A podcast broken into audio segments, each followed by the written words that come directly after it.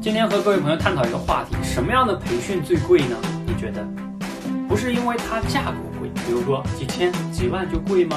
不是的，在我看来，可能几百块钱、几十块钱它也贵。为什么？只要它没有达到你的效果，它其实就是非常贵。就像我们买一包泡面，它过期了，你说是不是很贵？尽管你花了两三块钱。所以很多人来我们这儿练口才也一样，一提到说哎花个上千块钱，他就觉得贵。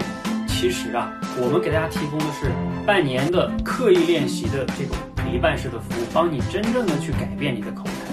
你想想，花个几千块钱，能让自己真正的获得口才的蜕变，这真的贵吗？市面上你可以去找一找，大部分都是那种两天的课，教你一些技巧，就回去自己练吧，自己就能靠自己悟性了。